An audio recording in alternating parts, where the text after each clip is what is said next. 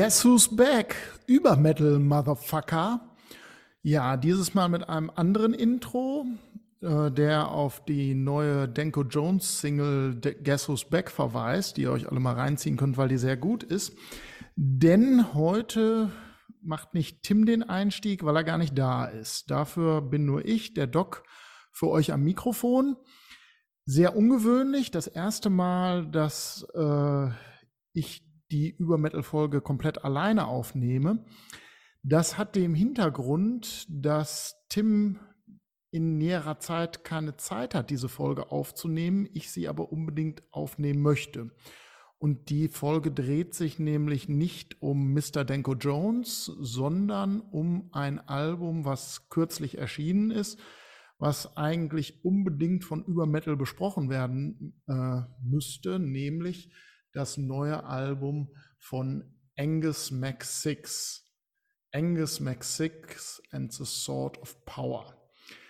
Dieses Album ist gerade auf äh, Nuclear Blast erschienen und wie die geneigten Übermetal-Hörerinnen und Hörer wissen, sind Tim und ich ja sehr damit aufgewachsen oder in den letzten 10, 12 Jahren damit beschäftigt gewesen, was so aus dem Chris Bowes Universum entstanden ist. Und das ist ja vor allen Dingen neben Ailstorm die Band Gloryhammer.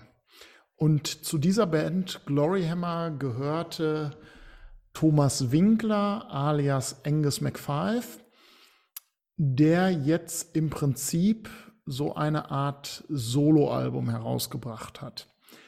Das Ganze hat einen gewissen Hintergrund, den diejenigen, die sich mit der Musikpresse und der Power Metal Szene so ein bisschen auseinandersetzen, sicherlich mitbekommen haben. Denn nach einem Auftritt auf dem Bloodstock Open Air von Gloryhammer, dem ersten Open Air, ähm, ja im Prinzip seit die Pandemie wieder so ein bisschen abgeschwächt ist, seit in zumindest Großbritannien dann wieder Open-Air-Konzerte, Festivals möglich waren. Nach diesem Auftritt gab es dann nicht mal einen Monat später, am 22.08.2021, ein Statement der Band im Internet, dass sie sich von ihrem Sänger Thomas Winkler getrennt haben. Das hat eine ganze Menge Aufruhr erzeugt und insbesondere Thomas hat sich danach dann auch auf sozialen Medien dazu geäußert und so ein bisschen erzählt, dass er aus allen Wolken gefallen wäre, als er einfach per E-Mail aus der Band geschmissen würde. Später in Interviews hat er dann Disagreements und Business und Organizational Matters als Grund angekündigt, während die Band sich ja, fast ein halbes Jahr dann eher in Schweigen gehüllt hat und man sich so ein bisschen gewundert hat, was da überhaupt los war. Und in dieser Zeit sind so ein paar unschöne Sachen passiert, die auch wiederum für ein bisschen Aufruhr gesorgt haben und die wir hier im Podcast extra so ein bisschen außen vor gelassen haben, weil wir nicht dreckige Wäsche für irgendwelche Musiker waschen wollen und äh, die äh, ja, wir auch gar nicht klären können, weil wir nicht dabei waren und weil es von jeder Sache wahrscheinlich wie immer mehrere Seiten, mehrere Perspektiven gibt. Das will ich hier jetzt auch gar nicht so großartig aufrollen, aber es gab damals Anschuldigungen gegen Bandmitglieder von Gloryhammer und auch von Ailstorm, die ja eine Zeit gebraucht haben, bis sie aufgeräumt wurden. Es gab dann für gewisse Sachen sehr ausführliche Entschuldigungen der beteiligten Bandmitglieder beziehungsweise der Band. Und es gab äh, zu anderen Sachen scharfe Dementis, dass die nicht der Wahrheit entsprochen haben. Aber es war ein bisschen merkwürdig, dass damals diese ganzen Sachen auftauchten, praktisch direkt nachdem diese Trennung der Band von ihrem Sänger stattgefunden hat. Ja, und die ganze Sache hat jetzt die Fan-Community so ein bisschen gespalten, muss man ganz ehrlich sagen. Also irgendwie gibt es mittlerweile Fans, die in dieser ganzen Sache total hinter Tom, hinter Thomas stehen, der jetzt halt eben Angus McSix genannt werden will und dieses neue Album rausgebracht hat. Andere stehen total hinter Gloryhammer und in dem Zusammenhang auch hinter Chris Bowes, der ja auch, obwohl er nicht mehr direkt in der Band ist, der Mastermind und Songschreiber und Texter der Band immer noch hauptsächlich ist.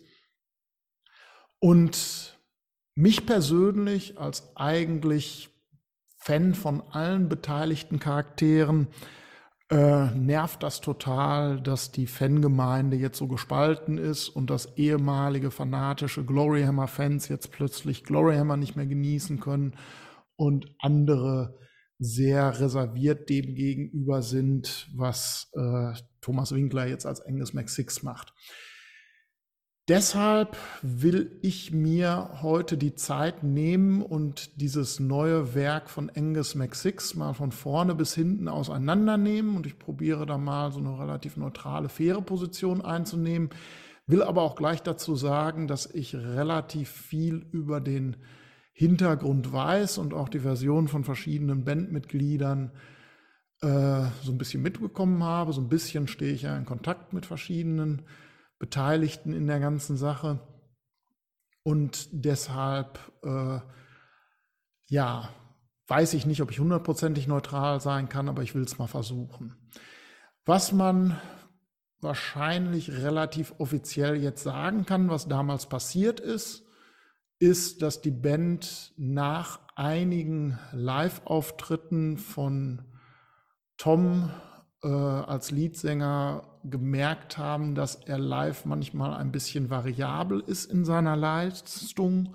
Das ist zum Teil auch dokumentiert, wenn man auf YouTube sich zum Beispiel mal auf Wacken TV den gesamten Wacken-Auftritt von Glory Hammer auf dem Wacken 2016 anschaut. Dann äh, ja, sieht man ganz gut, wie Tom bei dem Auftritt wahrscheinlich ein bisschen aus Übermut, vielleicht auch durch gesundheitliche Angeschlagenheit, das weiß ich nicht genau, seine Stimme ziemlich schnell verschossen hat und dann ja doch ein bisschen rumgekrächzt hat.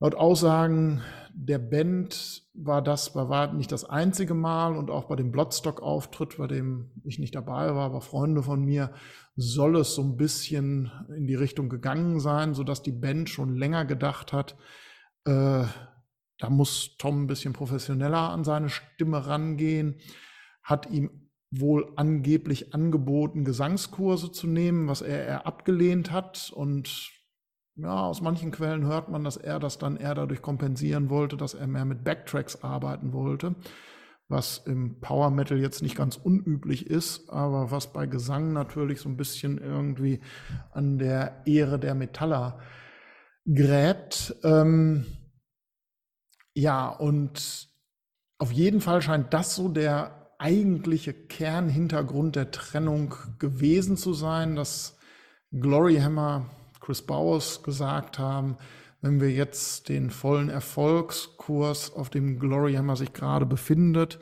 nach dem Terror Vortex Album ausnutzen wollen, dann müssen wir einen verlässlicheren Sänger haben und haben sich deswegen getrennt. Ob das Ganze jetzt so sauber abgelaufen ist und wie das jetzt abgelaufen ist und wer da jetzt wann was gesagt hat und ob da Tom vollkommen fair mitgespielt wurde, das kann ich echt schwer beurteilen, aber das ist halt die Situation. Nun war es dann aber wohl so, dass kaum Tom aus der Band raus war, da hat das ein gewisser Sebastian Seb Levermann mitbekommen, seines Zeichens Sänger und Gitarrist und Mastermind der bekannten Power Metal Band Orden Ogan. Und der hat sich gesagt, der Tom ist viel zu gut und auch viel zu populär, als dass man da nichts was draus machen müsste und hat ihn wohl gleich kontaktiert, ob die nicht zusammen dann eine Band gründen wollten. Und daraus ist jetzt eben Angus Max Six entstanden. Angus Max Six wird manchmal als Supergroup bezeichnet, denn neben äh, halt eben Thomas Winker, Winkler, der jetzt halt eben abgegradet ist zum Angus Max Six und Seb von Orden Ogan befinden sich in der Band noch jemand, der jetzt Score genannt werden will, Score mit Ausrufezeichen. Und das ist Manu Lotta, der ehemalige Drummer von Rhapsody of Fire. Und als viertes Bandmitglied äh, eine gewisse Talestris. Und Talestris ist der Onstage-Charakter von Talia Bellacesa, einer italienischen Gitarristin, die bisher bei Frozen Crown aktiv war. Die Power Metal Band ist jetzt eigentlich ein bisschen weniger bekannt. Mir hat sie bis vor kurzem gar nichts gesagt. Von daher kann man sich so ein bisschen fragen, ob man das jetzt wirklich als Supergroup bezeichnen sollte. Unbestreitbar ist, dass sie eine unglaublich talentierte Gitarristin ist, übrigens auch eine linkshändige Gitarristin, was auf der Bühne hier immer ziemlich interessant aussieht. Äh, Finde ich immer ganz schön, weil ich auch Linkshänder bin. Und das ist vor allen Dingen noch ein sehr junges Nachwuchstalent, die Talia, die ist erst 23 und dafür unglaublich gut. Es gibt ein paar Videos auf YouTube, wie sie zum Beispiel einen Song von ähm, Unleash the Archers covert. Das ist schon sehr, sehr beeindruckend. Also, wir haben hier jetzt eine Gruppe von vier sehr talentierten Musikerinnen und Musikern, keine Frage. Und das war wirklich auch sehr interessant, also im Verlauf des letzten Jahres diese Bandmitglieder dann alle so auf Social Media vorgestellt wurden. Und es wurde klar, das ist eine Power Metal Band, wie sie im Buche steht, mit richtig, so wie es manchmal jetzt genannt wird, Meme Metal Charakteren auf Stage, die ähm, ja in einer ähnlichen Weise over the top sind wie die von Gloryhammer.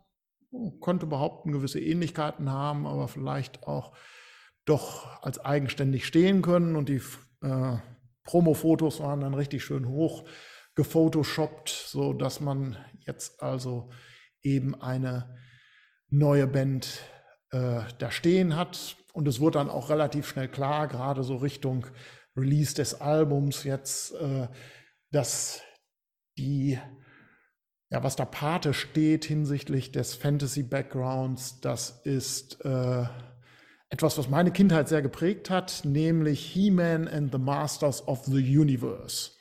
Mit Angus McSix, jetzt nicht mehr mit Hammer in der Hand, sondern mit einem äh, Powerschwert, was wirklich auch over the top aussieht. Und im Kampf gegen den üblen Skeletor, ach nee, Sebulon möchte er genannt werden, dem Prime Evil, den ursprünglichen Bösen, mit Skelett, Kopf unter der Kapuze, die von innen ganz schön mit äh, LEDs, roten LEDs beleuchtet wird, damit der Kopf auch schön gruselig aussieht und wie sich das für einen echten Skeletor-Klon gehört, natürlich mit einem Stab mit Widderkopf. Die Leute, die früher wie ich mit Masters-Figuren gespielt haben, die wissen genau, was ich meine. Und das Cover von dem Album, das ist ja mal so eine Hommage an die alten Masters of the Universe da geht mein Nostalgieherz auf. Andere sagen, hier hat auch Conan der Barbar Pate gestanden, äh, der ja den Metal an diversen Stellen beeinflusst hat. Also es ist absolut keine Schande für eine Metalband, auch ein bisschen Conan-Einflüsse mit reinzunehmen. Da haben wir aber über Metal auch eine ganze Folge drüber gemacht, die Folge 31.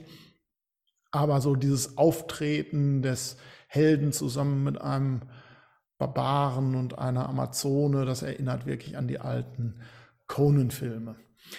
Ja, jetzt haben wir hier eine Band mit Angus als Sänger, mit Score als Drummer und mit Talia als furchtbar talentierter Gitarristin. Und ich habe mich lange gefragt, was der Sebulon, der Seb, dann in der Band macht. Und ich bin davon ausgegangen, dass der Keyboard spielt, weil es war irgendwie klar, das wird hier Keyboard-lastiger Power Metal, wie es auch bei Gloryhammer der Fall war. Und auch bei Gloryhammer steht der Böse ja am Keyboard.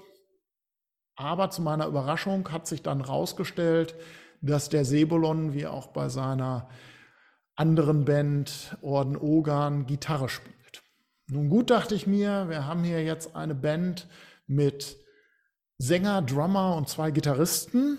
Ungewöhnlich, aber im Power Metal ist es ja durchaus schon mal vorgekommen, dass eine Band auch ohne Bassisten auf die Bühne geht.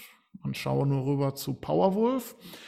Das kann ja nun keine großartige Schande sein. Keine Keyboards, okay. Bei Power Metal denkt man bei zwei Gitarristen dann natürlich an Twin Guitars, an sich gegenseitig abwechselnde Gitarrensoli und ineinander übergehende Gitarrenriffs. Priest haben das natürlich erfunden, aber auch Halloween oder Maiden haben das perfektioniert. Man denke nur mal zurück in der Geschichte des Power Metals. Das ist ja das, wo der Power Metal eigentlich herkommt. Auch hier ein Querverweis an die Übermetal Folge 21, wo wir das mal alles nachgezeichnet haben. Könnte man meinen, aber wir bekommen auf dem Album etwas sehr anderes. So viel will ich schon mal spoilern. Also zwei Gitarristen, kein Keyboarder, kein Bassist. Was haben wir jetzt hier vor uns liegen? Nun, wir haben ein Album mit zwölf Tracks, schöne Länge.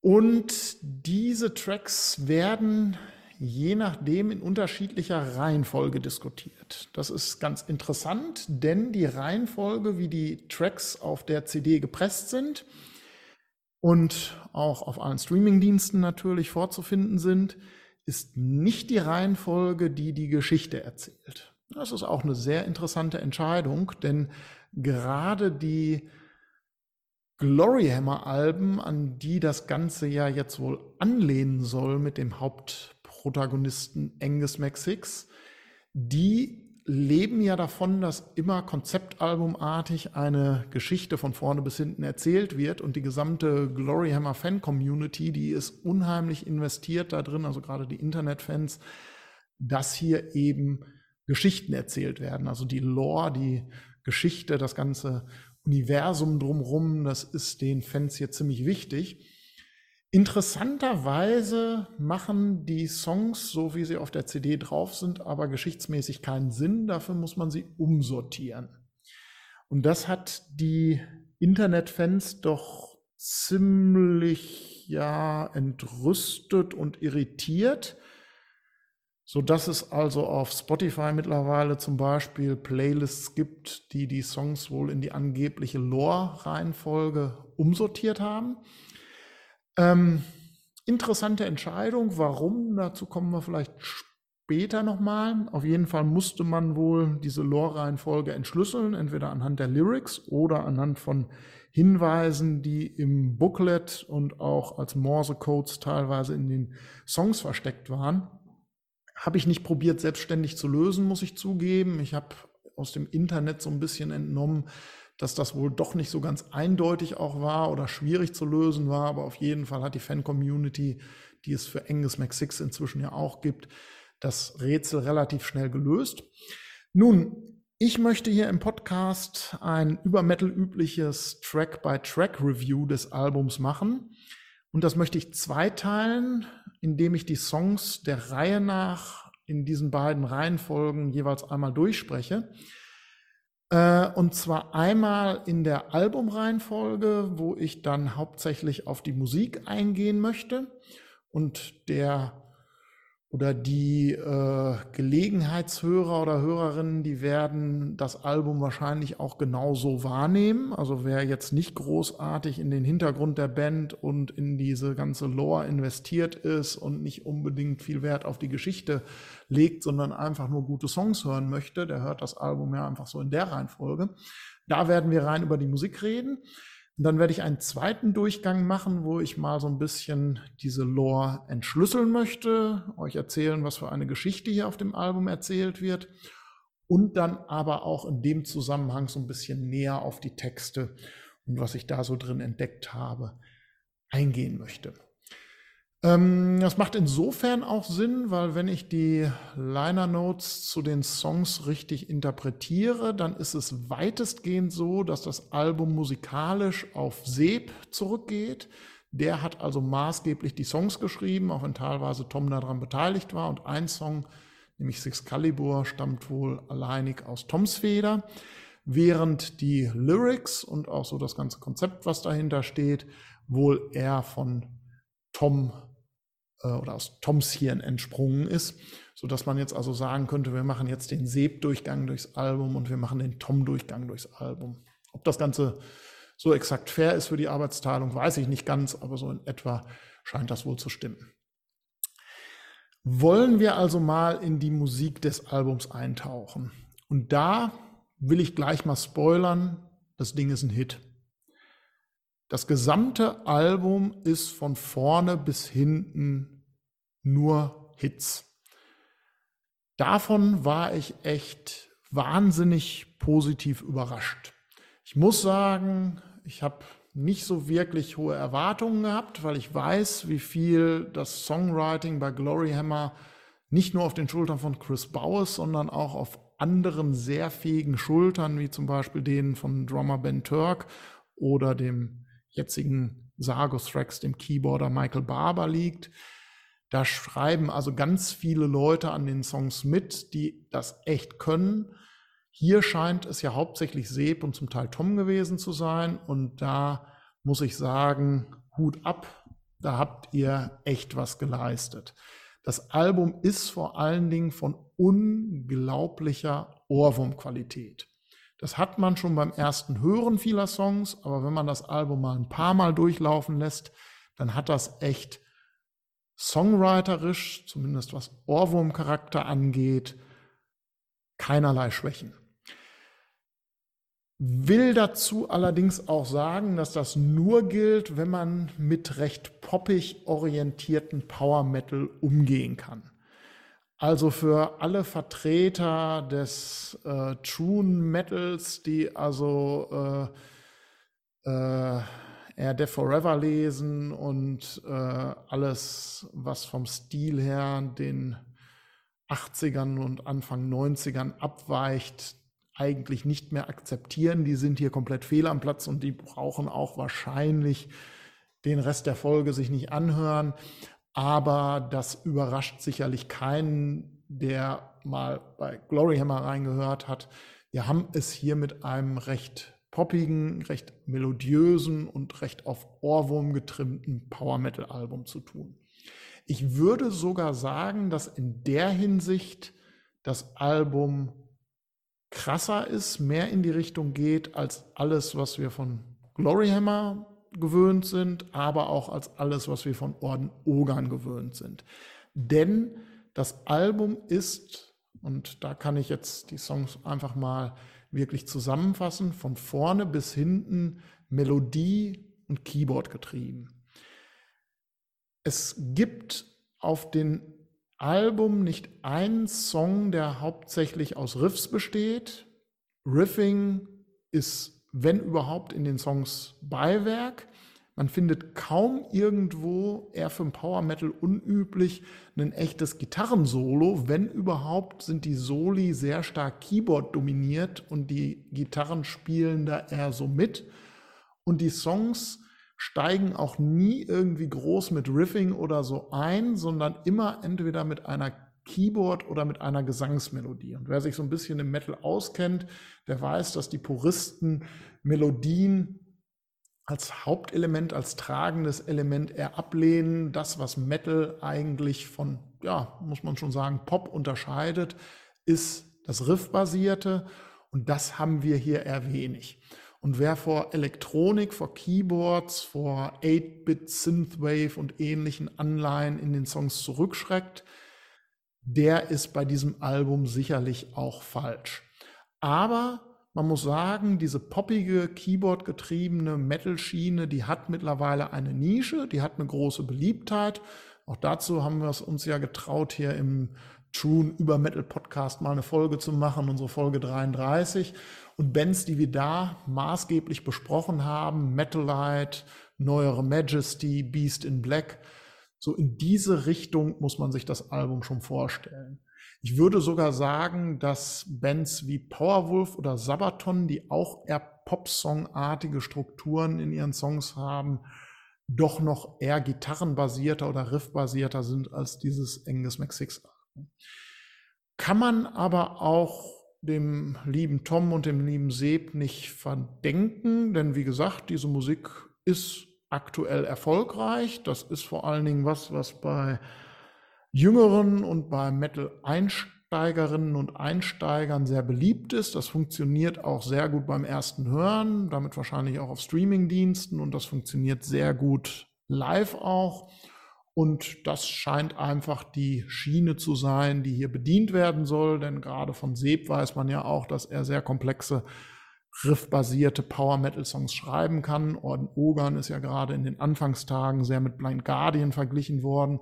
Ich fand es ein bisschen lustig, als ich manche Reviews zu dem Angus McSix Album gelesen habe, die auch solche Bands wie Blind Guardian, Sonata Arctica oder Rhapsody mit ins Feld geführt haben. Das ist falsch, die höre ich auf diesem Album nicht. Dieses Album macht poppigen, melodiengetriebenen Power Metal, der unglaublich ins Ohr geht. Und ein Album mit zwölf Ohrwürmern zu schreiben, und das meine ich ganz ernst, jeder einzelne dieser Songs auf dem Album ist ein Ohrwurm, das ist eine Leistung. Um Knasterbart zu zitieren, Bandwurm kann jeder, Ohrwurm nicht.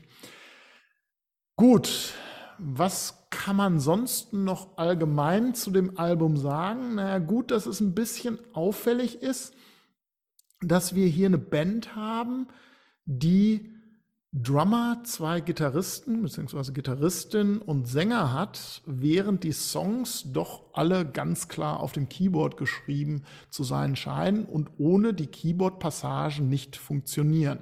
Also ich möchte behaupten, kein Song dieses Albums kann mit der Bandbesetzung gespielt werden.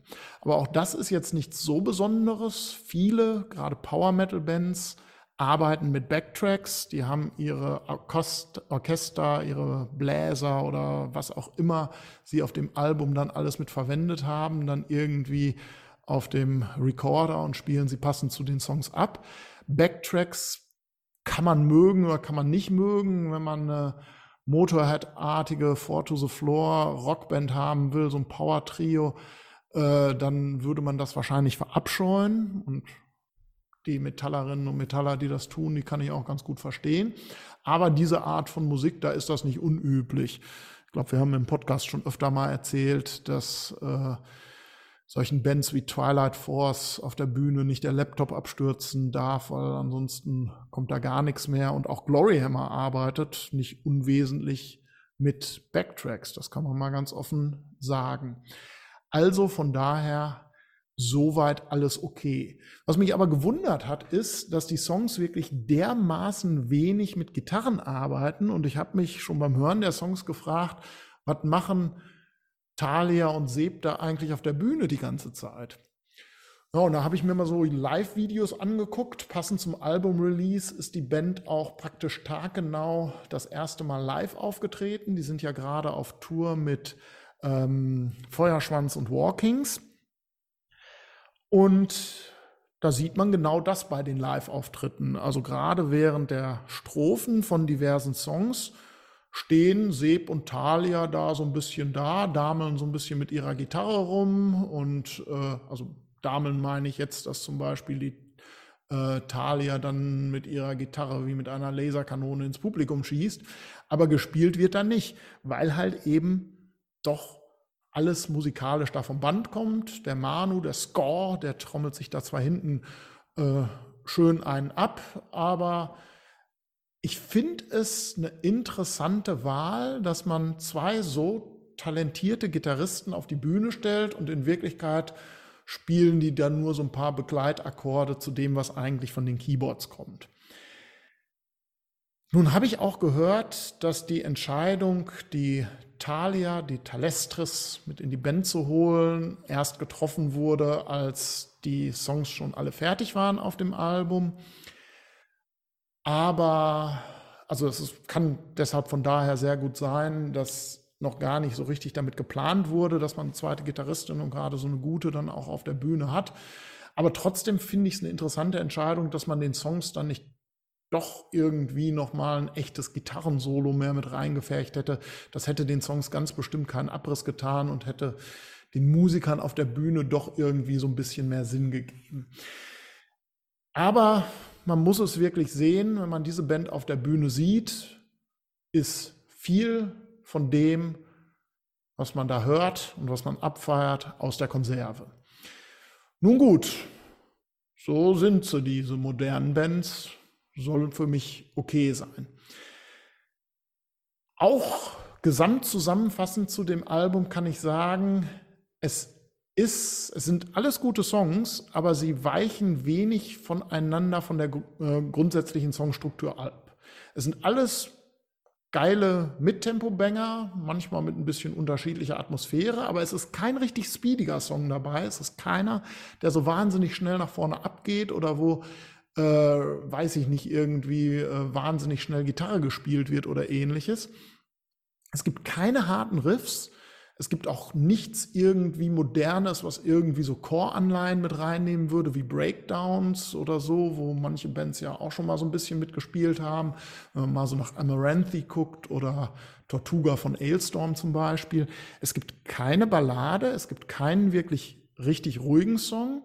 Es gibt nichts Doomiges, es gibt nichts Proggiges, was ja im Power Metal durchaus zu erwarten wäre, wenn man an irgendwelche Blind Guardians oder Sonata Articas denkt. Und auch Gloryhammer hatte bisher auf jedem Album am Ende einen Longtrack, der richtig frickelig wurde und der richtig irgendwie ähm, in epischer Breite eine Story noch ausgetreten hat oder so. Das gibt es auf diesem Album alles nichts. Der längste Song ist 5,35 lang und alle bewegen sich so grob in der gleichen Richtung. Wobei manche ein bisschen mutiger, tanzbarer, elektronischer, poppiger geworden sind und andere würde ich als ganz klassische Power Metal Songs halt eben im melodiösen Gewand und ohne große Betonung auf irgendwelche Gitarrenfrickeleien bezeichnen. Das ist mal so der Gesamtüberblick, was ihr auf diesem Album erwarten könnt. Ja, dann wollen wir die Songs mal der Reihe nach durchgehen. Und ich nehme mir mal raus, die Songs danach zu benennen, was man am meisten mitbekommt. Und damit fangen wir mal mit Song 1 an. Das ist Woho! Denn das ist der Mitsing-Part, der in diesem Song drin steckt. Und wer ein bisschen die Musik der letzten Zeit verfolgt hat, der hat den Song wahrscheinlich auch gleich erkannt. Das ist nämlich Master of the Universe. Die erste Single, die schon seit letztem Jahr draußen ist, auch mit einem sehr äh, schönen Video rausgekommen ist. Und auch die strotzt eben nicht von Ohrwurmcharakter und eben auch von Mitsingbarkeit. Und ich möchte behaupten, dieser Song, wie viele andere auch, das werden wir gleich noch sehen, ist auf Mitsingbarkeit, auf Publikumsinteraktion, auf Live-Tauglichkeit nur so gebürstet. Ne? Also dieses Wow, das schreit nur danach, eine Festival-Crowd zu haben, die Bock hat, mitzumachen. Und diesen Song muss man nur einmal gehört haben, um da mitzumachen oder auch nur eine Strophe von gehört haben. Das ist wirklich überhaupt kein Problem. Und genauso steigt er dann halt auch ein, eben mit diesem Wow. Und äh, ja, schönes, buntes Video ist ein Hit. Die meisten werden ihn schon gehört haben. Wir haben auch, glaube ich, bei Übermetal hier schon mal so ein bisschen drüber gesprochen. Geiles Ding. Auch den zweiten Song, den kennen auch schon alle. Das ist Hail, Hail, Hail All Hail. Ja, heißt auch nicht so. Der heißt Six Calibur, ist die zweite Single, aber auch der hat eben solche schönen Mitsing-Parts drin. Ist ein bisschen repetitiv im Refrain, würde ich sagen. Da wird einfach sehr oft einfach Sixcalibur gesungen. Aber ist auch ein Song, der mit dem Hören wächst. Hat mir am Anfang nicht ganz so gut gefallen, war für mich nach Master of the Universe ein bisschen äh, ein Downer, aber der entwickelt sich. Das ist ein gutes Ding. Ähm, bisschen erstaunlich bei diesem Song, auch gerade bei der Albumversion, finde ich, dass das im Prinzip die Videoversion ist, denn am Ende vom Video, da sitzen so ein paar Peasants, so ein paar Bürger dieser Welt, dann die, in die, äh, so, das dann die, der, das Fantasy, dann die der Vergangenheit, in das Angus McSix dann wieder zurückkommt, die dann da im Kreis sitzen und applaudieren. Fürs Video fand ich das ganz geckig, auch wenn ich es nicht ganz verstanden habe, warum das da so sein musste. Ich habe mich dann schon gefragt, warum das bei der Single-Version äh, auch mit drauf ist, aber dass das jetzt auf dem Album mit drauf ist, puh, interessante Wahl, keine Ahnung. Ja, dieser Song ist ein bisschen mehr stampfiger. Das ist vielleicht auch der, dem ich am ehesten noch so ein gewisses Riffing zutrauen würde. Ähm, aber schon guter. Der nächste, äh, das ist dann Wohoho, wohoho, ohoho. Habe ich jetzt blöd wiedergegeben, komme gerade nicht ganz auf die Melodie, aber man kann ihn auch Dino, Dino, Dino nennen. Das sind so die Publikum-Mitsing-Parts dieses Songs. Und der ist wirklich absolut auf Live-Hit und auf jetzt ist alles egal, jetzt machen wir Party gebürstet. Man könnte auch behaupten, es ist der Universe on Fire oder Hoots Force auf diesem Album. Denn genau diese sehr, sehr Electro-Dancey angelegten Vibes, Synthwave angelegten Vibes, die versprüht er nur so wie verrückt. Und ich rede natürlich über die dritte Single Laser Shooting Dinosaur. Und das ist wirklich so ein Alles-Egal-Song. Das merkt man auch an dem Video, was auf bewusst trashigen Cartoon-Stil gemacht ist, wo man also denkt, dass sieht irgendwie sehr nach über 20 Jahre alt aus und äh, ja, aber das ist halt bewusst trashig gemacht. Auch die Vocals auf diesem Track sind so ein bisschen bewusst trashig verändert. Da klingt der gute Tom, der gute Angus McSix dann halt mal ein bisschen blechern auch.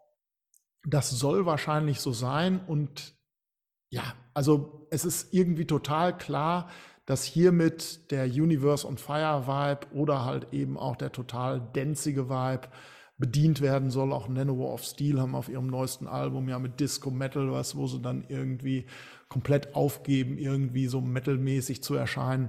Das ist der Spaßsong vom Album. Das ist der, der mit dem Publikum abgehen soll. Und wenn man sich die Live-Aufnahmen anguckt, dann tanzt da auch im wahrsten Sinne des Wortes der Dinosaurier einen Goofy-Tanz und den übernimmt dann äh, Angus McSix und Talestris und ja, das ist halt, das wird das Macarena der Festivalsaison 2023, würde ich mal sagen. Der vierte Song ist dann keine Single mehr, der ist aber auch ein Ohohoho im Refrain. Und das sind die Amazons of Caledonia. Das ist also der Song für die Gitarrist, Gitarristin Talestris, wo sie und ihre Welt vorgestellt wird. Äh, Kaledonien ja ein Teil von Schottland auch, also passt so ins Gesamtkonzept mit rein. Dieser Song ist mehr als die ersten drei vom Album ein Standard Power Metal Song, ein melodiöser Power Metal Song bisschen so von der poppigen Songstruktur, aber wie es ihn in der modernen Power Metal Szene so von der Richtung her häufiger gibt. Von der Atmosphäre ist es eher so der ruhige, melodische Song des Albums, aber trotzdem ordnet er sich so im Mittempo ein, wie das ganze restliche Album auch. Ähm, ist einer, den man vielleicht ein paar Mal mehr hören muss als die ersten dreien, aber auch der geht unheimlich ins Ohr. Hier singt Angus nicht sehr gritty, wie er es manchmal auf anderen Songs tut, sondern wirklich sehr melodiös, zeigt, was er da stimmlich drauf hat. Schönes Ding. Ja, Song 5, das ist einer meiner ganz besonderen Lieblinge. Das ist Döp, Döp, Döp, Döp, Döp, Döp, Döp.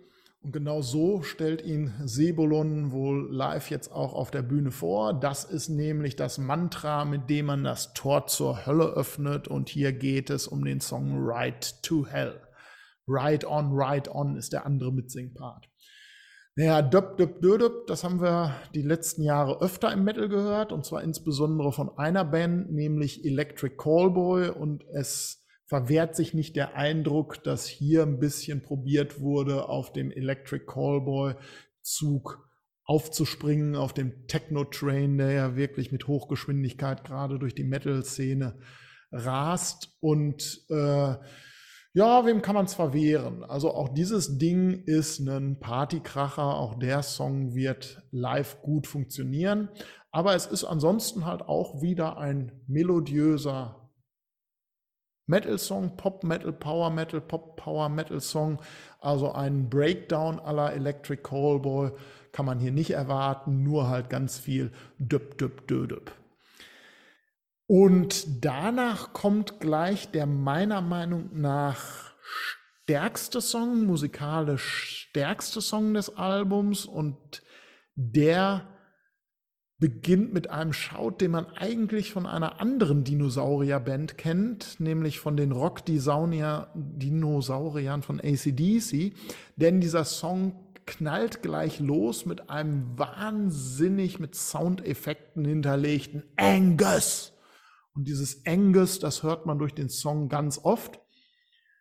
Kennt man eigentlich hauptsächlich von den Live-Auftritten von ACDC, wenn sie Whole Lotta Rosie spielen. Da hat sich das ja eingebürgert, dass in das anfängliche Riffing, in die Riffing-Pausen von Angus Young immer Angus gerufen wird.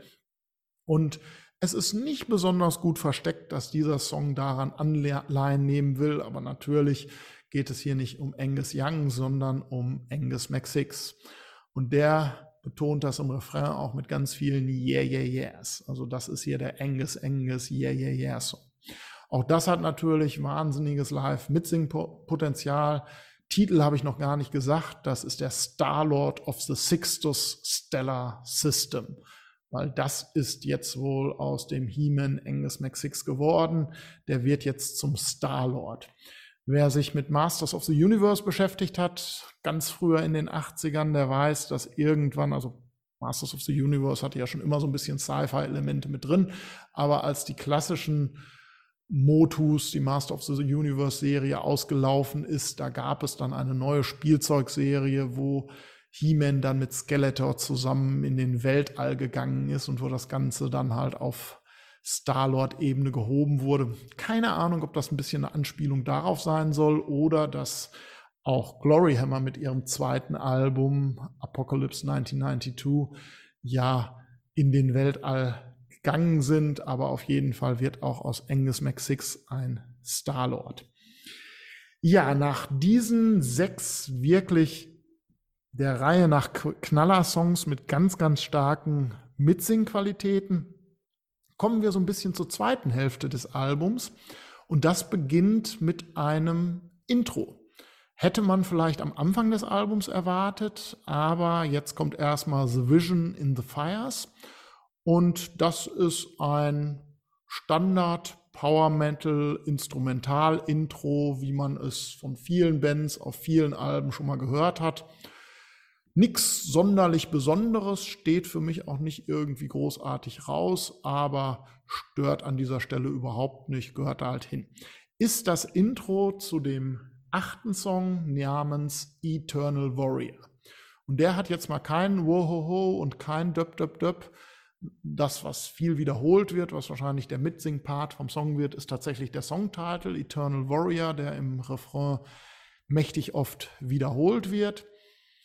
Auch das ist ein klassischer Power Metal Song, ähnlich wie Amazons of Caledonia. Hat so ein bisschen so diesen epischen Warrior-Vibe, den man ja im Power Metal sehr gerne mag, aber nicht im Manowar-Style, sondern so ein bisschen halt, ja, weiß ich nicht, im Hammerfall-Style würde ich mal sagen. Ähm, ein Standard, recht poppiger Power Metal Song. Auch hier sucht man halt eben Gitarrenriffs, Gitarrensoli vergeblich. Der Song hat ein Keyboard-Solo, aber ansonsten macht er alles richtig, was man so, was das kleine Power Metal Herz hochschlägen lässt. Schöne Grüße an Kobi. Ähm, der nächste Song, The Key to Eternity, hat auch kein Döp Döp Döp und kein Wohoho, sondern ist auch wiederum ein standard poppiger Power Metal Song. Ich äh, mag den vom Refrain her auch ganz gerne und auch der hat Ohrwurmcharakter und genug Eigenständigkeit, aber vom Prinzip her und der Grundart-Song her ist er genau das gleiche wieder. Und das stimmt in einer gewissen Weise auch für Song 10 in a Past Reality. Der geht ein bisschen mehr nach vorne, hat am, an, am Ende zieht er auch noch mal so ein bisschen an, hat da richtiges Double Bass Drumming, aber auch der wird nicht so sehr von irgendwie schnellen Gitarren gezogen, sondern ist halt ein poppiger, happy Power Metal Song, wie es auch The Key to Eternity ist und wie es auch Eternal Warrior ist. Und dann kommen wir auch schon zum letzten regulären Song des Albums, den Fireflies of Doom oder wie ich ihn liebevoll nenne, Doom, Doom, Doom, Doom, weil das ist der interessante Mitsingteil in diesem Song. Der ist unglaublich melodiös, erinnert mich fast schon so ein bisschen an sowas wie Avantasia, aber ist halt auch Standard Poppy, Happy, Power Metal, wahnsinnig catchy. Ich habe noch keinen gehört, der diesen Song zum ersten Mal gehört hat und nicht sofort gesagt hat, wow, das geht ins Ohr. Ja, also im Prinzip der vierte melodische, happy Power Metal Song mit wahnsinnigem melodiösen Refrain in der Reihe. Da unterscheidet sich die zweite Hälfte des Albums halt wirklich so ein bisschen von der ersten Hälfte des Albums, wo die Songs ein bisschen mehr auf Party und auf knallige Mitsingparts ausgelegt sind. Also erste Hälfte des Albums Party, zweite Hälfte melodiöser Ohrwurm Power Metal. Dann gibt es noch einen Bonustrack, der eigentlich aber vollkommen ins Albumkonzept reinpasst, aber einen sehr interessanten Titel hat. Just a Fool, Just a Fool, Just a Fool, Just a Fool. Das ist so der Mitsing-Part und der geht in den Refrain über Just a Fool will play tricks on Angus McSix. Da haben sich diese Schelme doch ein witziges Wortspiel erlaubt. Ähm, der Song ist von den Lyrics, da kommen wir gleich zu, ein bisschen witziger, ist als Bonustrack betitelt, aber ist meiner Meinung nach von vornherein für das Album eingeplant gewesen. So hört er sich auf jeden Fall an und passt auch hundertprozentig ins Konzept. Äh, ist auf eine witzigere Art ein Mitsing-Song als die Songs davor, aber ja, ist auch ein schönes Ding. Also doch irgendwie ein, also es ist ein wahnsinnig hittig, dichtes Album. Jeder Song ist ein Ohrwurm. Beim mehrfachen Hören wird das immer schlimmer. Da knallen dann irgendwann auch die letzten Songs des Albums. Ist für live gemacht, wird sich abfeiern lassen, trotzdem von der Struktur relativ eintönig. Das Album hat also keine Variation, sondern es bewegt sich immer in den gleichen Gefilden. Aber es wird funktionieren. Das wird live funktionieren und das wird auch auf Album funktionieren und das wird vor allen Dingen auch für Einsteiger in die Szene funktionieren. Ich glaube, das ist genau, was insbesondere Seep hier musikalisch erreichen wollte. Hut ab, hat er geschafft. Ja, jetzt kommen wir mal zu den Inhalten des Albums und dafür ordnen wir die Songs jetzt um zur Lore-Reihenfolge. Worüber singt denn der gute Tom, der gute Angus McSix auf diesem Album jetzt? Ja, dafür nehmen wir jetzt halt eben die Reihenfolge, die jetzt anfängt, wie man es eigentlich erwarten würde, mit dem Intro. The Vision in the Fires ist am Anfang.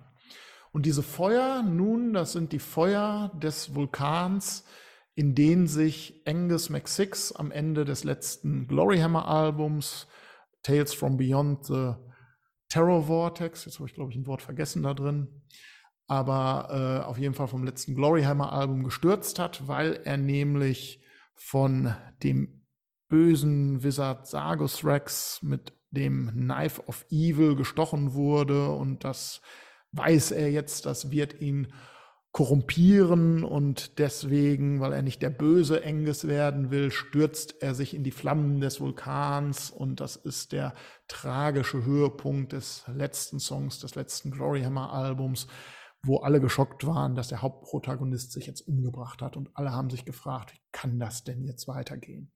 Nun, Gloryhammer hat eine Vision, wie das weitergehen soll.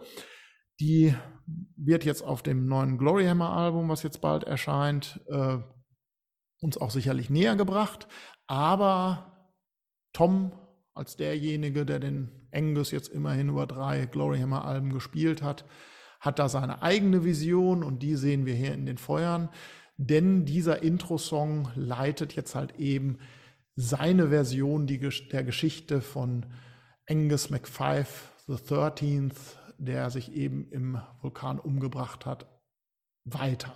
Und diese Vision, die da in den Feuern ist, die leitet über in das Realm of Martyrs, in das Reich der Märtyrer, wo sich eben jener Angus MacFive, the 13th, jetzt aufhält und ja, scheinbar sein Leben nach dem Tod genießt. Das wird beschrieben im Song Eternal Warrior. Also auch in der Lore-Reihenfolge ist The Vision in the Fires das Intro für Eternal Warrior. Und auch der Song wäre ein sehr guter Album-Opener gewesen, muss man sagen. Also auch so würde das Album funktionieren. Dann wird es mehr nach einem klassischen, modernen Power-Metal-Album klingen und nicht so sehr nach einem ja, Party-Metal-Album, würde ich mal sagen. Und deshalb scheinen auch, scheint sich auch herauszukristallisieren, dass so die lore-basierten Internet-Fans, wie man sie zum Beispiel auf Reddit findet, äh, diese Albumreihenfolge tatsächlich äh, zu bevorzugen scheinen. Nun, der Angus, der hängt jetzt halt tot da im Reich der Märtyrer rum, hat sich als Märtyrer umgebracht und äh, verdient durch seine ganzen Großtaten, die er auf den Glory Hammer Alben vollbracht hat. Und äh, hört jetzt aber in diesem Reich der Märtyrer aus der anderen Welt die Hilfeschreie der unschuldigen Leute, die da auf ihrer Welt wohl immer noch irgendwie leiden und hat sich dann entschieden, dass er nicht weiter irgendwie da arbeitslos rumsitzen kann, sondern dass er seinen Weg suchen muss zurück ins Reich der Lebenden. Und das wird dann eingeleitet durch den Key to Eternity. Das ist also der dritte Track, zweite Song in dieser Reihenfolge jetzt. Und da nutzt äh, Angus diesen Key to Eternity. Er ist ja jetzt schon ein Eternal Warrior, ein ewiger Krieger, aber er kriegt jetzt noch den Schlüssel zur Ewigkeit, mit dem er wohl die Chance hat, aus dem Reich der Märtyrer zu entkommen und seinen Weg zu suchen zurück ins Reich der Lebenden.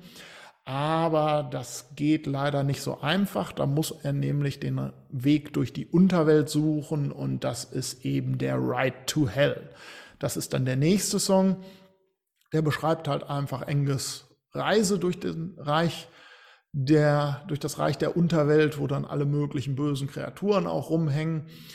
Und da muss er es dann halt eben schaffen, äh, den Weg zu finden zurück in die Welt der Lebenden und das ist halt auch hier wieder die Erde und dafür muss er halt das Portal öffnen, aber dieses Portal ist verschlossen und als Siegel für dieses Portal dient das Schwert Sixcalibur. Und das muss natürlich ein Held aus dem Stein ziehen. Und dieser Held ist eben Angus McFive the Thirteens an dieser Stelle noch. Aber dadurch, dass er das magische Schwert zieht und wahrscheinlich in den Himmel hält und bei der Macht von Grayskull ruft, verwandelt sich der verstorbene Angus McFive the Thirteens eben in Angus McSix.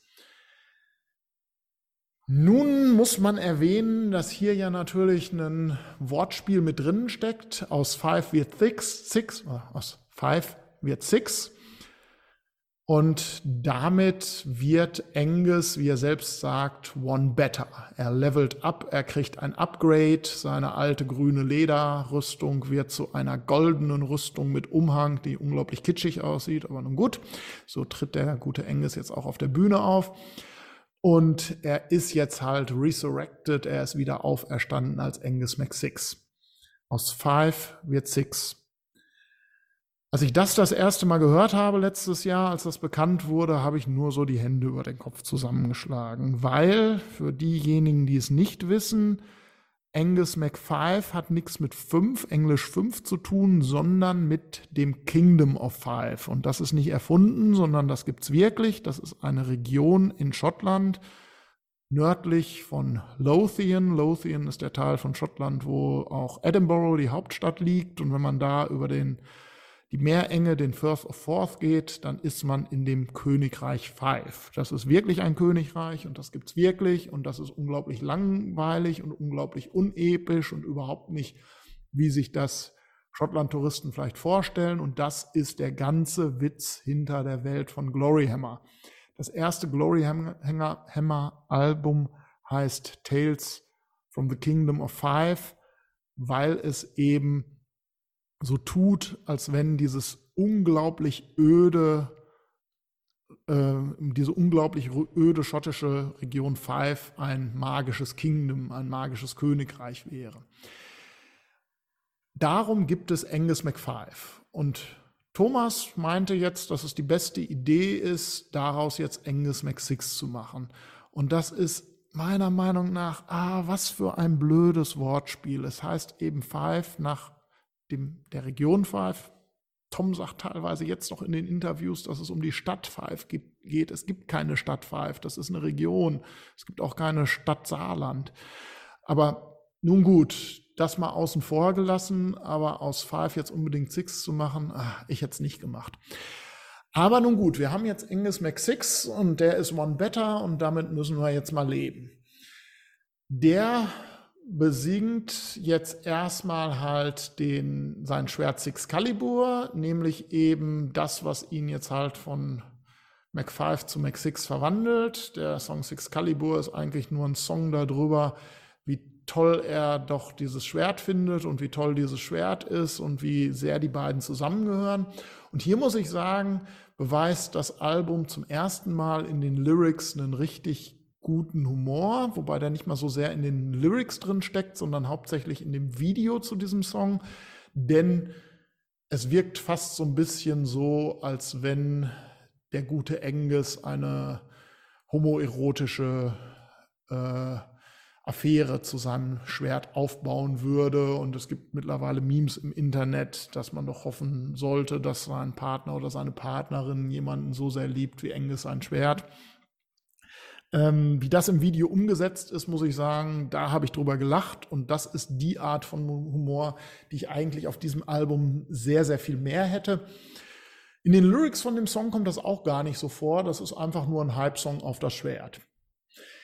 Damit ist Angus MacSix jetzt aber transformiert und kommt durch das Tor zurück in die Welt der Lebenden, auf die Erde, ins Königreich Five nach Dundee.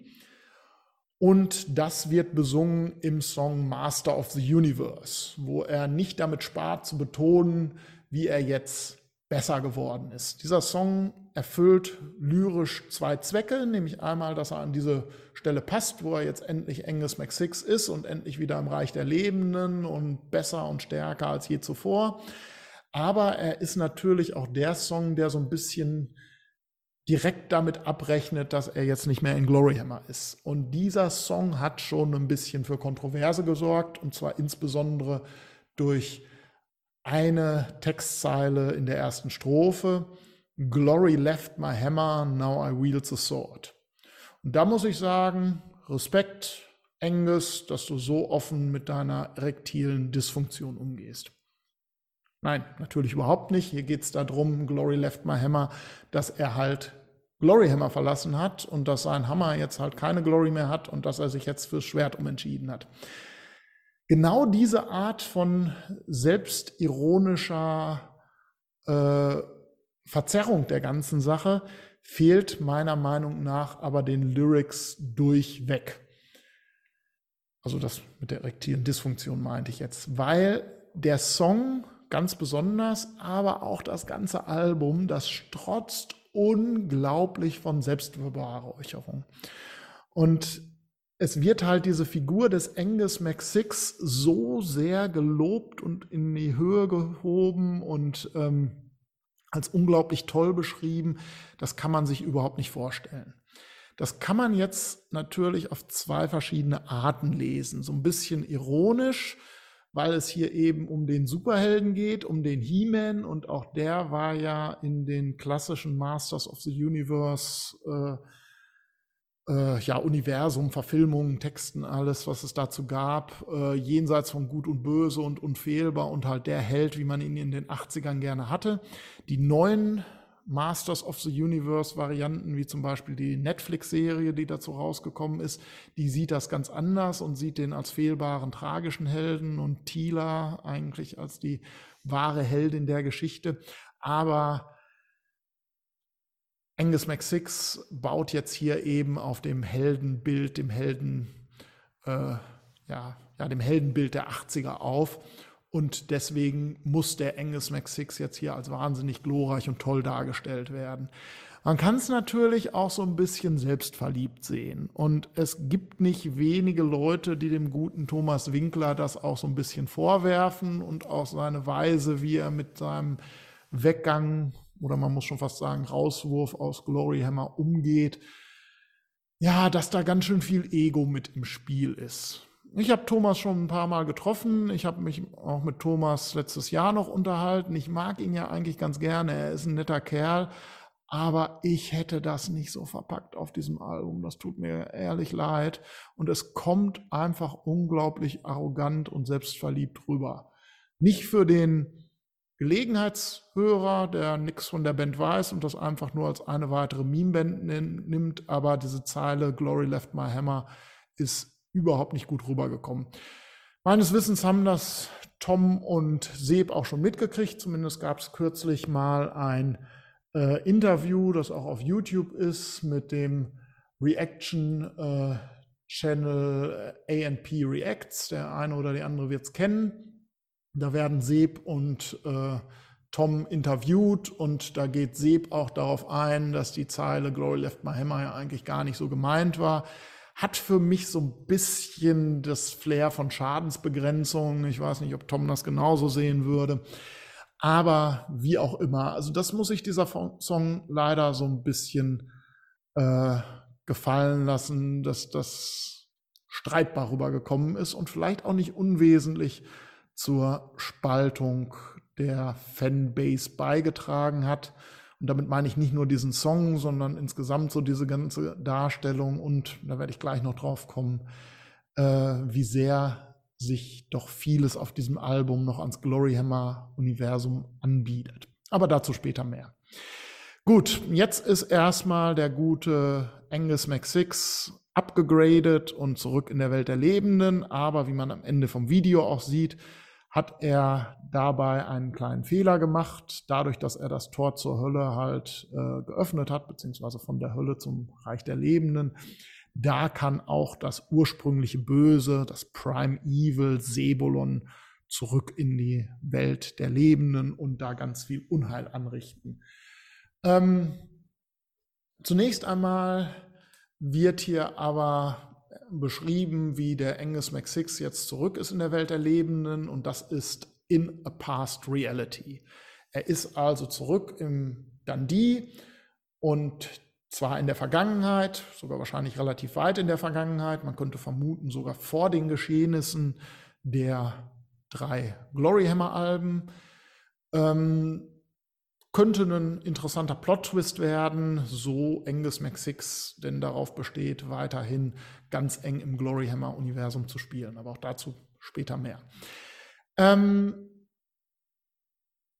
äh, er wundert sich dann so ein bisschen darüber, dass das nicht die Welt ist, die er aus seinem vorherigen Leben kannte. Er ist halt, wie gesagt, weit zurück in der Vergangenheit und hat jetzt die Möglichkeit, die Vergangenheit zu verändern. Ähm, und in dem Song wird dann auch schon darauf hingewiesen, dass er jetzt halt das Tor zur Hölle offen stehen hat lassen und dass da eben der Sebulon zurückkommt und eine ganze Horde von dämonischen Bestien und Untieren und so weiter mit sich bringt. In dem Song wird aber auch darüber geschrieben, wie er halt eben die Amazone Talestris trifft und damit seine erste Weggefährtin hat. Aber zurück zu den äh, Biestern der Hölle. Das sind nämlich in diesem Angus McSix Universum die Fireflies of Doom. Doom, Doom, Doom, Doom.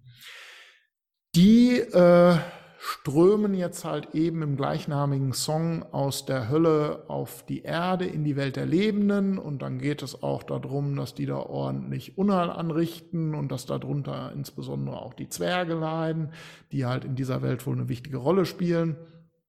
Und äh, in dem Song äh, geht es auch darum, dass Angus dann halt von einem Dwarf Diviner, von einem ja, äh, Priester der Zwerge äh, etwas über seine, sein Schicksal und seine nächsten Reiseziele erfährt. Es geht weiter in Schottland nach Stennes. Stennes gibt es wirklich, das ist auf den Orkney-Inseln, ganz, ganz weit im Norden von Schottland. Und da gibt es neolithische Standing Stones, the Stones of Stennes, so ein bisschen ähm, äh, Stonehenge-mäßig muss man sich das vorstellen. Wahrscheinlich war das so der Grund, dass jetzt gerade hier Stennes mit reingebracht wird. Aber auf jeden Fall hat jetzt Angus McSix da seine Quest. Beim Text zu diesem Song möchte ich mal eine Passage vorlesen, die mir besonders aufgefallen ist und wo ich mir ganz stark gefragt habe, warum, warum, warum. Nun macht Angus MacSix doch hier sein eigenes Universum auf. Und er hat jetzt extra ein Schwert statt einen Hammer und er hat einen Sebulum statt einen Sargothrax und er hat Amazonen und er hat irgendwie da doch seine ganz eigene Welt. Und jetzt kommen da diese Fireflies of Doom und damit hat er doch auch eigentlich seine eigenen Gegner.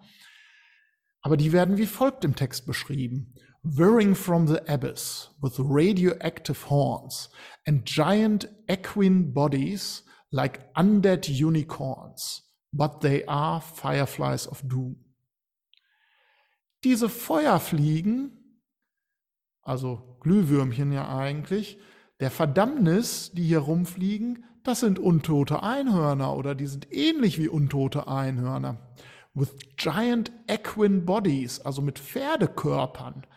Warum zur Hölle bei allen Bestien, die man sich ausdenken musste, müssen diese Glühwürmchen jetzt aussehen wie untote Einhörner. Und wer es nicht weiß, The Unicorn Invasion of Dundee, der Angriff der untoten Einhörner durch den bösen Zauber von Sargus Rex, ist der Opening Track des ersten Gloryhammer Albums und ist bis heute eigentlich eine der größten Gloryhammer-Tropen, die da sind, weil es einfach auch einer ihrer größten Hits ist.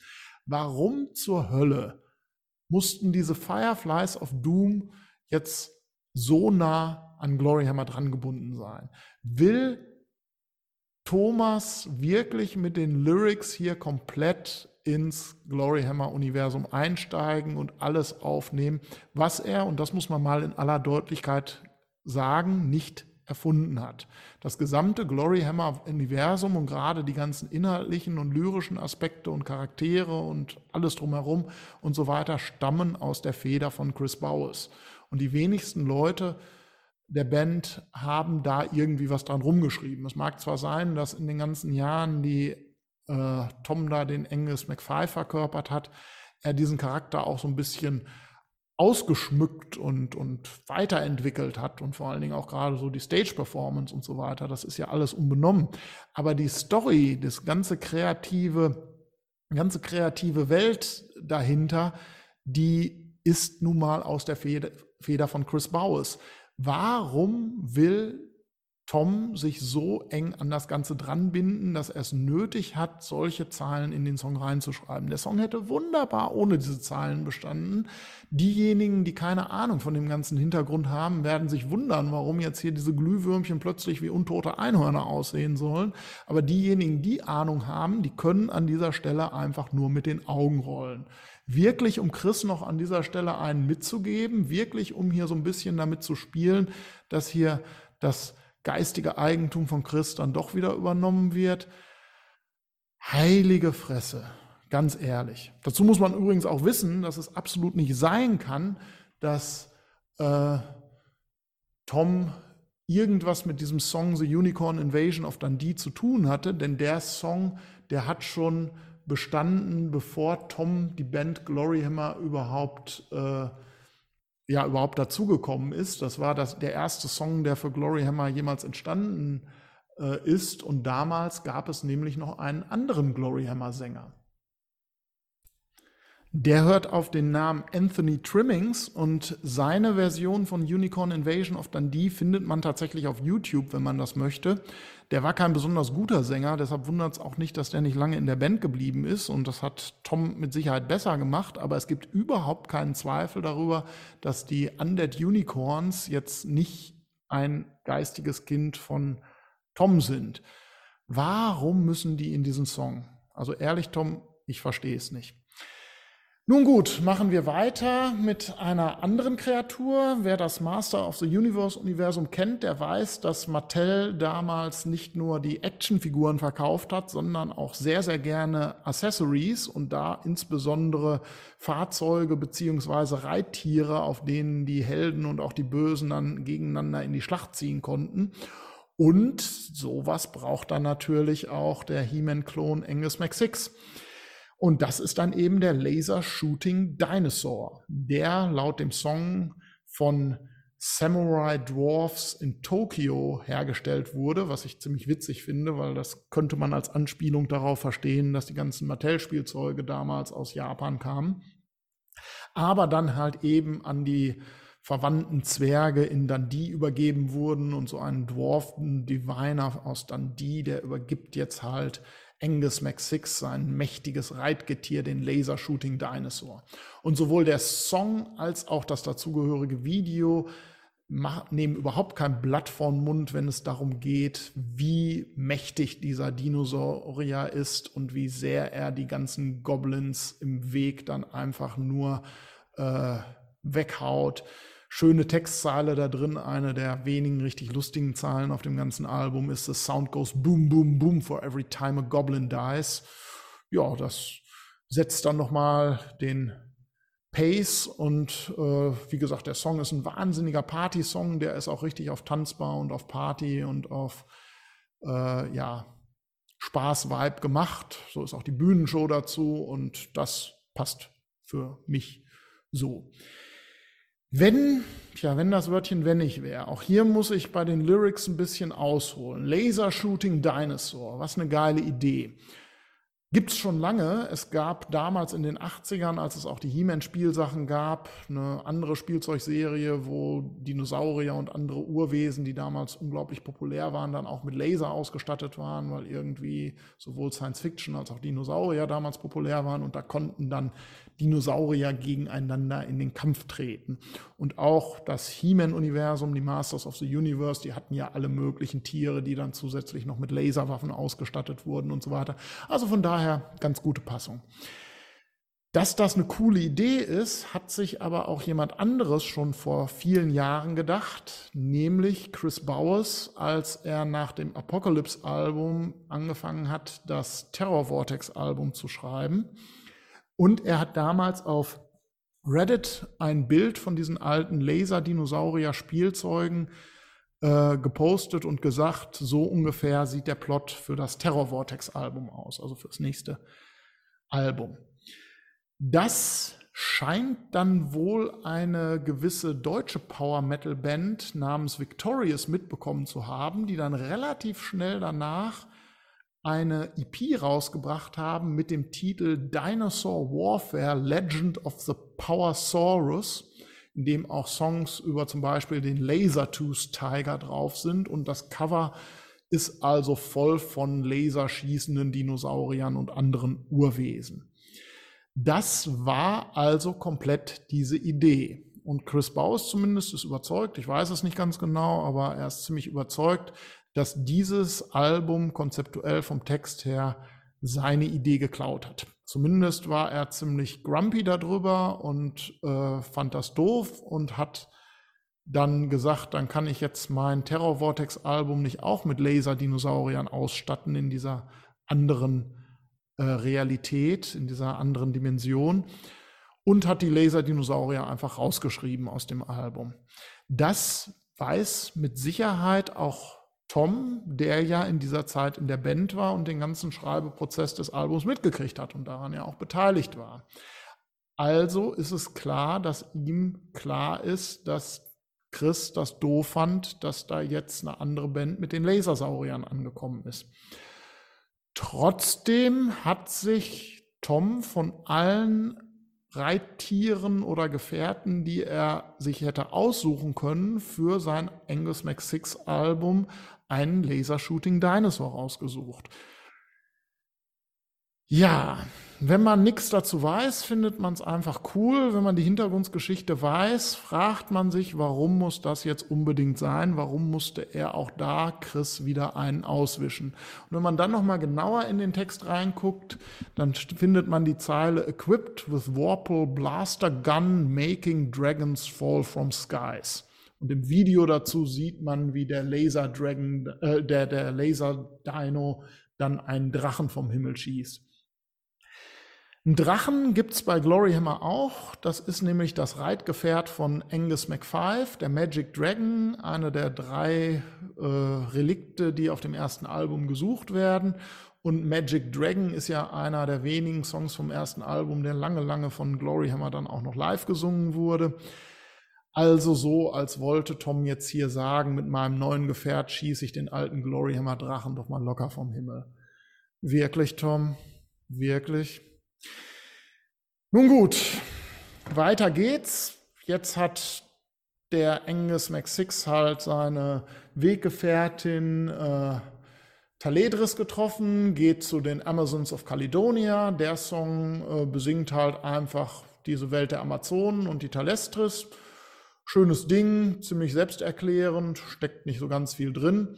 Auch hier muss man sich natürlich fragen, hätte man das Ganze nicht in einer anderen Welt aufziehen können, als dass man alles hätte nach Schottland holen müssen, dass wir jetzt wieder in Dundee sind und von Dundee jetzt nach Caledonia gehen, auf unserem Weg nach Stennis, da zu den Orkney-Inseln, wäre es nicht okay gewesen, wenn man, ich meine, Angus MacPhive ist in einer fremden Dimension gestorben, war dann im Reich der Märtyrer und hat sich dann durchgekämpft zur Welt der Lebenden. Der hätte überall rauskommen können. Da hätte man super so einen Masters of the Universe Eternia-Klon schaffen können. Oder man hätte ihn auch äh, auf irgendeinem anderen Teil der Erde, von mir aus bei den Mattel-Figuren bauenden Zwergen, Samuraien in Tokio rauskommen lassen. Warum, warum, warum muss das jetzt alles wieder hier voll ins Gloryhammer-Universum gehen? Will Tom hier wirklich sagen, das ist mein Universum? Nee, ist es nicht. Das hast du nicht gemacht, Tom. Ja, nun gut. Tja, jetzt reitet Angus McSix auf seinem Laser-Shooting Dinosaur weiter und der spielt auch eine Rolle in Just a Fool Will Play Tricks on Angus McSix. Der Song ist ein Bonustrack, der muss in die Story nicht unbedingt rein, aber wenn er irgendwo reinpasst, dann sicherlich auf diesem Weg nach Stannis da, wo er da drauf rumreitet und der Song geht eigentlich nur darum, wie sich so ein Angus McSix niemand in den Weg stellen sollte, auch die Goblins, die das probieren, die They die in pain, but not in vain, schöne Textzeile. Erfrischend lustig der Song, so lustig hätte ich mir auch gern den Rest des Albums gewünscht. Da fällt es meiner Meinung nach im Direktvergleich zu der vorherigen Band ein bisschen kurz. Aber nun gut, der Song hat jetzt inhaltlich nicht so viel zu bieten. Okay. Ja, und dann kommt das große Finale, nämlich der eigentliche Finalsong des Albums. Das ist dann als Angus dann endlich zum Starlord of the Sixto Stellar Realm wird. Und ähm, das ist ein hammergeiler Song, der auch gut ans Ende des Albums passt. Ähm, Sixtus Stellar System, sorry natürlich. Das Sixtus Stellar System hat übrigens auch ein Siegel, das hat äh, Tom äh, über die Social Media Kanäle von Angus McSix sehr früh veröffentlicht und das scheint jetzt auch so eine Art Symbol zu sein. Und auch da muss ich sagen, das sieht unglaublich ähnlich aus wie das Siegel der Hoots Force, was ähm, Gloryhammer jetzt schon seit längerem für ihre Merchandise und ähnlich verwenden. Warum, Tom, warum? Warum kann das nicht ein bisschen distinkter sein? Warum musst du alles unbedingt eng mit Gloryhammer verzahnen? Warum machst du nicht dein eigenes Ding? Naja gut, dieser Song ist natürlich eine Hymne auf den großen Helden, der jetzt immer größer wird. Da trifft er dann in den Text auch endlich Score, seinen Barbaren.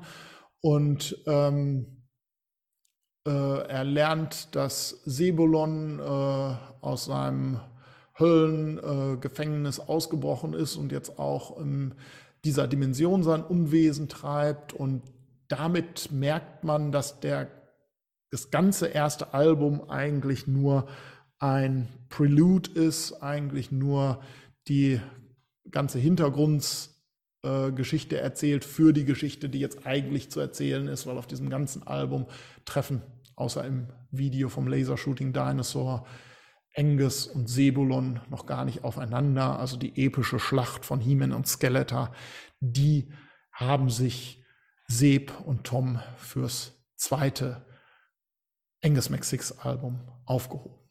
Interessant am Starlord of the Sixtus Stellar System finde ich übrigens auch noch, dass neben dem Angus Angus rufen am Anfang und einem ja, einem Keyboard-Gitarrenriff am Anfang, was so ein ganz, ganz bisschen an Thunderstruck erinnert.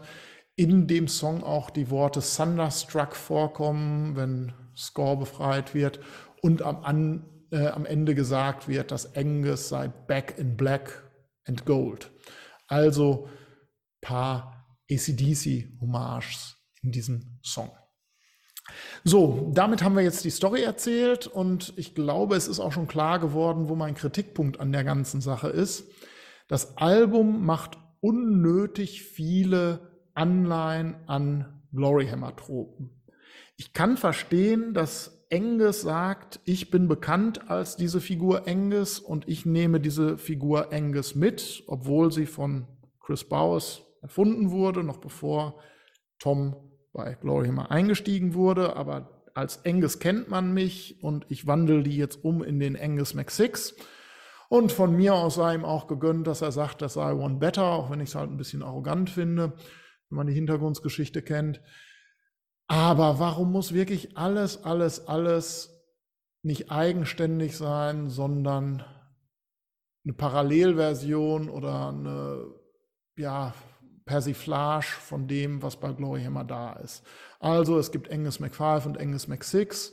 Es gibt statt dem Hoodsman den Score und im Intro zum Live-Set wird das Publikum jetzt auch animiert, Score, Score zu rufen. Deshalb hat dieser Barbar sogar ein Ausrufezeichen im Namen, wie es Barbaren vielleicht haben, das weiß ich nicht. Aber statt den Hoots-Rufen bei Gloryhammer haben wir jetzt die Score-Rufe. Dann gibt's die Amazonen von Kaledonien statt den Knights of Krail. Es gibt Sebulum, den Prime Evil mit seiner Kapuze, statt Sargus Rex, den Evil Wizard mit seiner Kapuze. Es gibt den das Six Calibur statt dem Hammer of Glory. Es gibt den Dino statt den Drachen. Es gibt in beiden Universen dann die in Schottland und statt dass da jetzt über Achtermachti und so gesungen wird und Crail, da kommt jetzt halt Caledonian und Stennis mit rein. Aber Tom, du bist Schweizer.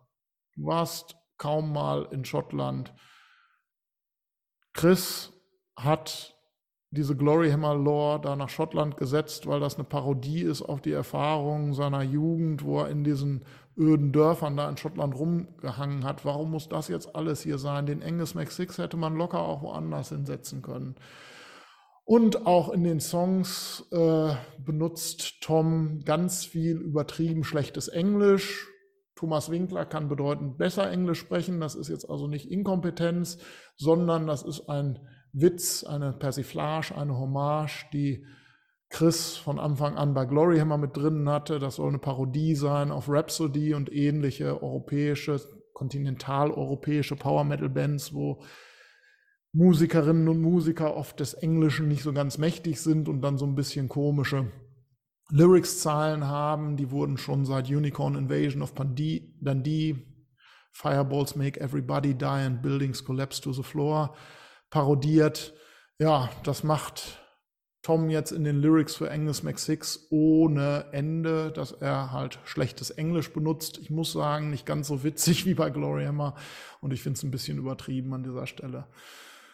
Ja, also irgendwie und dann das Siegel, was so ähnlich ist und die ganzen äh, dunkel gesprochenen Narrationen, Erzählungen teilweise in Songs wie Fireflies oder Starlord, auch das hat Glory Hammer jetzt nicht erfunden, das gab es auch schon bei Balsagos und bei manchen anderen Bands.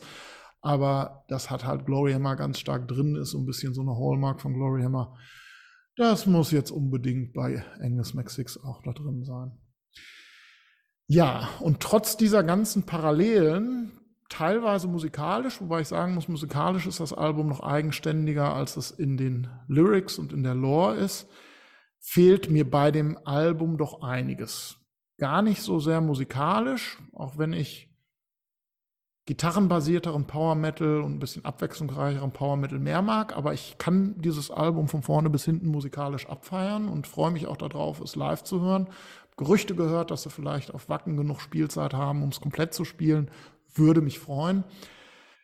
Trotz des allen fehlt mir einiges von dem, was Gloryhammer meiner Meinung nach herausstechend macht. Und das ist nämlich die clevere Art in der Musik und vor allen Dingen in den Lyrics einen gewissen Humor zu einzubauen. Das sind gewisse Textzahlen, wie das eben Building Collapse to the Floor, aber auch so Wortspiele wie Here in the Future, über das ich mich immer noch beömmeln könnte, oder die Anspielung auf die USA mit Missiles of Nuclear Justice. Oder einfach das wie in der letzten Glory Hammer Single, ähm, ähm, wie heißt es so nochmal hier, Keeper of the Celestial Flame of Achtermachti. Einfach mal im Refrain ganz betont ein so ungewöhnliches Wort wie nefarious gebraucht wird, was jeden Nicht-Muttersprachler dann doch irgendwie äh, erstmal aufhören lässt. Also so clevere Wortnutzung. Oder aber auch, dass irgendwie die Musik clever eingesetzt wird, dass Universe on Fire, genau wie Master of Reality, unglaublich positive und animierende und fröhliche Songs sind, aber eigentlich die Songs der bösen Charaktere, nämlich von Sargothrax und von dem Evil Pro Proletheus, der halt eben von diesem Knife of Evil gestochen wurde. Also, dass einfach Musik ironisch, komisch benutzt wurde. Dann, dass die Story voller Plot-Twists ist, dass da also irgendwie, wie gesagt, die, die Knights of Crail dann irgendwie böse werden, dass der Hoodsman von einem Barbar zum König von Anst, zu einem Cyborg, der aber auch gleichzeitig ein Ani-Klon und der König von Kalifornien ist und dann am Ende ein, ein Gott ist, der praktisch so die ganze Geschichte vom Terror Vortex-Album auflöst. Äh, das sind so total lustige, interessante, überraschende, clevere Plot-Twists. Die gibt's auf dem Angus McSix-Album irgendwie so überhaupt nicht. Auch dass jetzt in der neuen Glory Hammer Single plötzlich die Herkunftsgeschichte von Sargus Rex, dem bösen Magier, so erklärt wird, dass der eigentlich nur ein armer Bauer war, der im Feld saß und Körbe geflochten hat und dass dann die McFives gekommen sind und bei ihm alles äh, gentrifiziert haben und ihm so laut Video so ein Aquädukt hingebaut haben, so dass der praktisch seine ganze Heimat verloren hat und nur deswegen böse geworden ist, so dass man ganz plötzlich denkt, meine Güte, sind die McFives jetzt eigentlich die Bösen? Haben wir die ganze Zeit für die falschen Helden geroutet hier in dem äh, Gloryhammer Universum? Diese ganzen interessanten Sachen, wie auch diese, diese lustige Nutzung der Ortsnamen wie Crail und Achtermachti oder so Mighty River Tay, Tay in äh, Land of Unicorns. Der Tay ist ein kleiner Rinnsal, mit dem, über den bin ich schon mit dem Auto drüber gefahren. Der ist total zu vernachlässigen und wird jetzt hier einfach zum Mighty River geholt. Oder auch, dass dann da einfach mal auf dem Terror Vortex Album äh, lateinische Verse gesungen werden, die übersetzt heißen, äh, wir singen hier jetzt lateinischen Nonsens.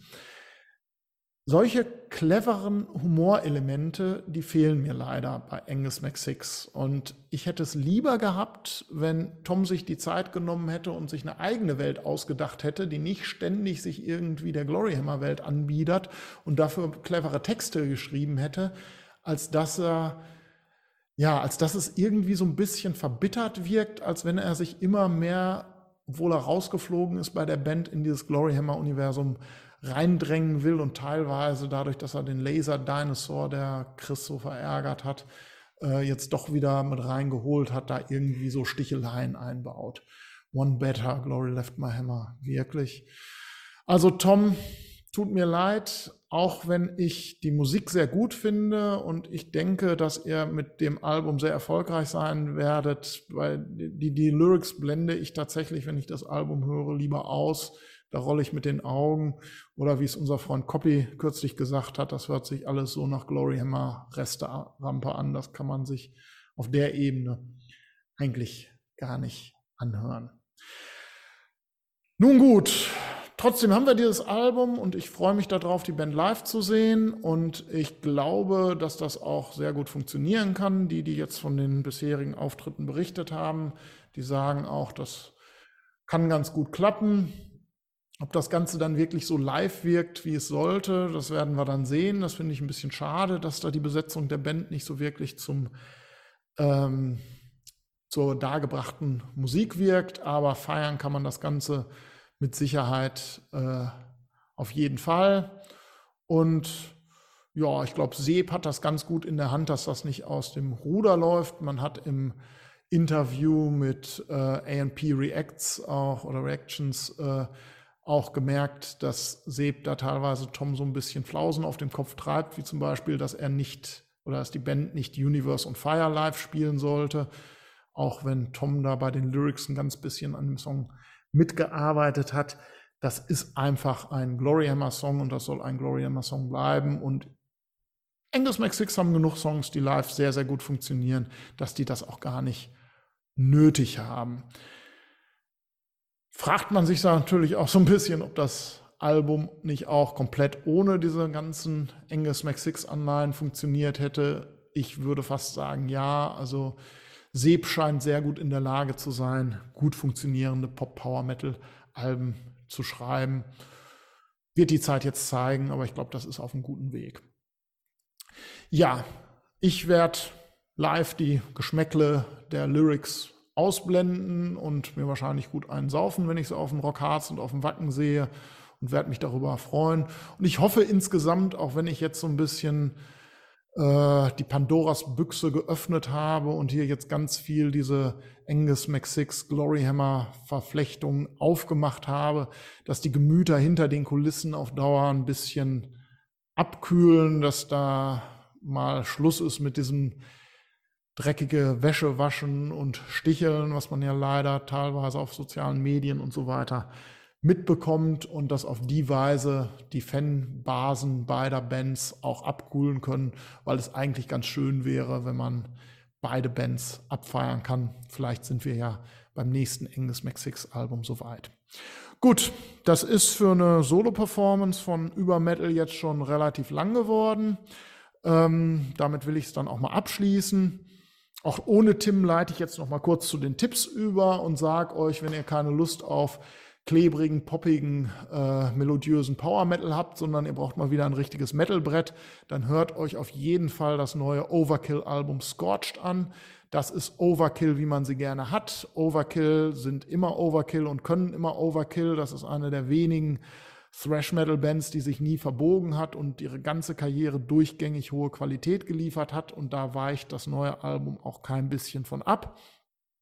Die erste Single, The Surgeon, fand ich gar nicht mal das Beste, aber wenn man sich den neuen Titeltrack, der jetzt auch als Video released ist, Scorched anhört, das ist ein absoluter Anspieltipp. Das ist genauso eine Art von Overkill-Refrain, wie ich sie haben möchte. Und auf das Riffing äh, braucht man bei denen sowieso nichts kommen lassen. Das Album ist vielleicht nicht ganz so gut wie Ironbound und ist nicht ganz so hitdicht, aber äh, das ist schon ein gutes Ding. Auch der letzte Song, Back of Bones, Shake Your Back of Bones, der hat viel Aufmerksamkeit auf sich gezogen. Kann ich nur sehr empfehlen. Und wer noch was anderes haben möchte, dem empfehle ich äh, die Creme de la Creme des Gothic Metal, denn The 69 Eyes aus Helsinki, die Helsinki Vampires haben auch mal wieder ein neues Album draußen. Das heißt Death of Darkness. Das ist auch gleich der erste Titeltrack, der mit unglaublichen Growls im Refrain auf sich fährt. Äh, Got a Rock ist eine unglaublich gute Wohlfühl-Rocknummer, die fast so ein bisschen so ein Danko Jones-Vibe hat. Äh, sehr zu empfehlen ist auch die neueste Single, die jetzt gerade erst veröffentlicht wurde, die etwas ruhigere, westernartige artige Gothic-Ballade This Murder Takes Two im Duett mit Cat von D, einer, ja, eigentlich einer Tattoo-Artistin, die mehr so in Celebrity-Kreisen berühmt ist, aber die schon öfter mal auf Alben Gastauftritte hatte, so halt auch hier im Duett äh, mit dem 69 Eyes Sänger. Und diesen Song, der hat sich sofort in mein Herz gespielt. Das ist eigentlich die perfekte Ballade für echte Goth-Pärchen. Also wenn ihr schwarz gewandet diese Podcast-Folge hört, dann hört man echt bei This Murder Takes Two von der 969 Eyes rein. Echt guter Song und auch das ganze Album ist wunderbar gut. Ich lasse jetzt mal den Pop Power Metal auch sein. Ich werde mir morgen erstmal in der Goldgrube in Kassel ganz underground-mäßig Visigoth, Sanhedrin und Für reinhören und damit meiner Underground Credibility mal wieder ein bisschen gut tun. Ich freue mich auf alle drei Bands gleichermaßen. Das wird ein Wahnsinnsabriss. Und damit haut rein, Leute. Bleibt Metal.